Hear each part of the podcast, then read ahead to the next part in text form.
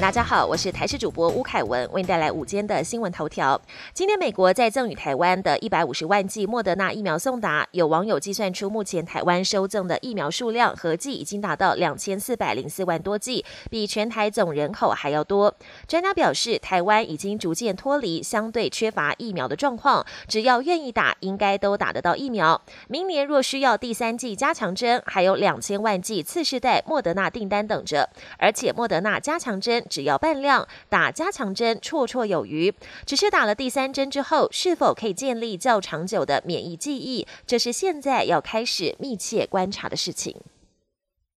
配合振兴五倍券发放，中华邮政今天起将开放未预约民众以及一次预约六人以上的大宗领取者领取五倍券。民众只要携带健保卡前往邮局，就可以轻松领券。台北邮局副局长江庆兴表示，今天主要是服务不会预约的长者，或是对电脑、手机操作觉得麻烦的民众。台北邮局也备妥一天六万份数量，评估券源充足，民众只要到台北任何一支局，都可以领到五倍券。今天起三天仍受东北季风影响，各地早晚偏凉，平地最低气温约在十九至二十一度左右。周四气温逐日回升，北部高温将回到三十度。不过下周入秋最强冷空气报道，平地低温将骤降至十四、十五度，温度变化大，也提醒民众多加留意温度的变化。而国内新冠肺炎疫情趋缓，疫苗涵盖率也快速增加，但流感疫苗施打速度却相对缓慢。由于今年因反声音现象，东天可能会很冷，专家也提醒，今年可能面临新冠肺炎、流感双流行，呼吁也要尽快接种流感疫苗。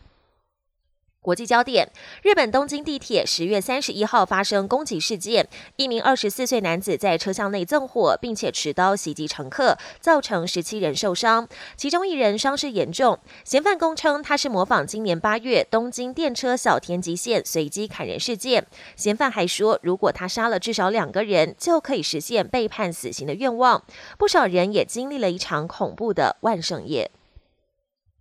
美国总统拜登日前抛出护台论，让外界对美方在台海问题上的立场格外好奇。正在意大利罗马参加 G20 的美国国务卿布林肯再次被美国媒体 CNN 追问护台的可能性，布林肯拒绝回答假设性问题，一再重申遵守台湾关系法，反对任何一方改变台海现状。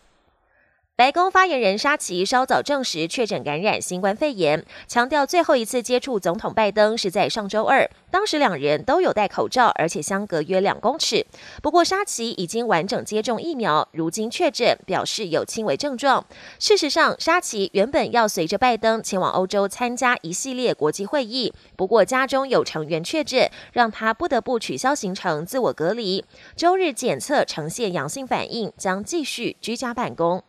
本节新闻由台视新闻制作，感谢您的收听。更多内容请锁定台视各界新闻与台视新闻 YouTube 频道。